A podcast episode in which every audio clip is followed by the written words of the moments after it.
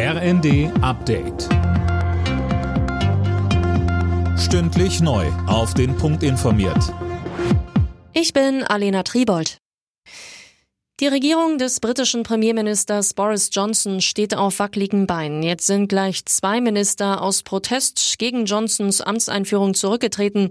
Johnson hat schon Nachfolger ernannt, dennoch ein herber Schlag. Der Premierminister hatte gerade erst sein Misstrauensvotum in der eigenen Partei wegen der Lockdown-Partys überstanden. Zuletzt geriet er weiter in die Kritik. Er hatte einen Parteikollegen befördert, dem sexuelle Belästigung vorgeworfen wird. Die Opposition hat unterdessen Neuwahlen gefordert. Die Bundesregierung bereitet sich auf den Fall vor, dass Russland den Gashahn zudreht. Als wichtigen Schritt hat die Ampel Änderungen am Energiesicherungsgesetz beschlossen. Axel Bäumling, wie genau sehen die denn aus?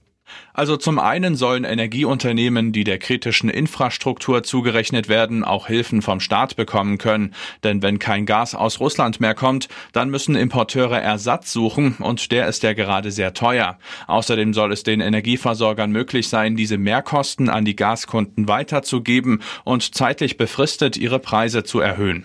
Bundestag und Bundesrat müssen noch zustimmen. Nach langem Hin und Her hat sich die Ampelkoalition außerdem auf ein Paket zum Ökostromausbau geeinigt. Das Ziel bis 2030 sollen 80 Prozent des Stroms in Deutschland aus erneuerbaren Energien kommen. Zu konkreten Maßnahmen sagte SPD-Fraktionsvize Mirsch. Wir kriegen das erste Mal einen verbindlichen Mechanismus zwischen Bund und Bundesländern, was den Windkraftausbau an Land anbelangt.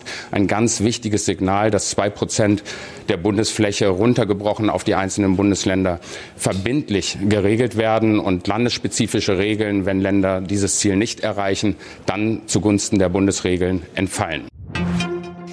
Deutschland will in zwei Jahren eine weitere Konferenz zum Wiederaufbau der Ukraine abhalten. Das hat Entwicklungsministerin Schulze zum Abschluss des Treffens in Lugano in der Schweiz gesagt. In den kommenden Jahren gehe es um Wiederaufbau, Erholung und Reformen. Tatjana Maria steht im Halbfinale von Wimbledon. In der Runde der letzten acht gewann die Tennisspielerin am Nachmittag das deutsche Duell gegen Jule Niemeyer. Sie setzte sich in drei Sätzen mit 4 zu 6, 6 zu 2 und 7 zu 5 durch. Alle Nachrichten auf rnd.de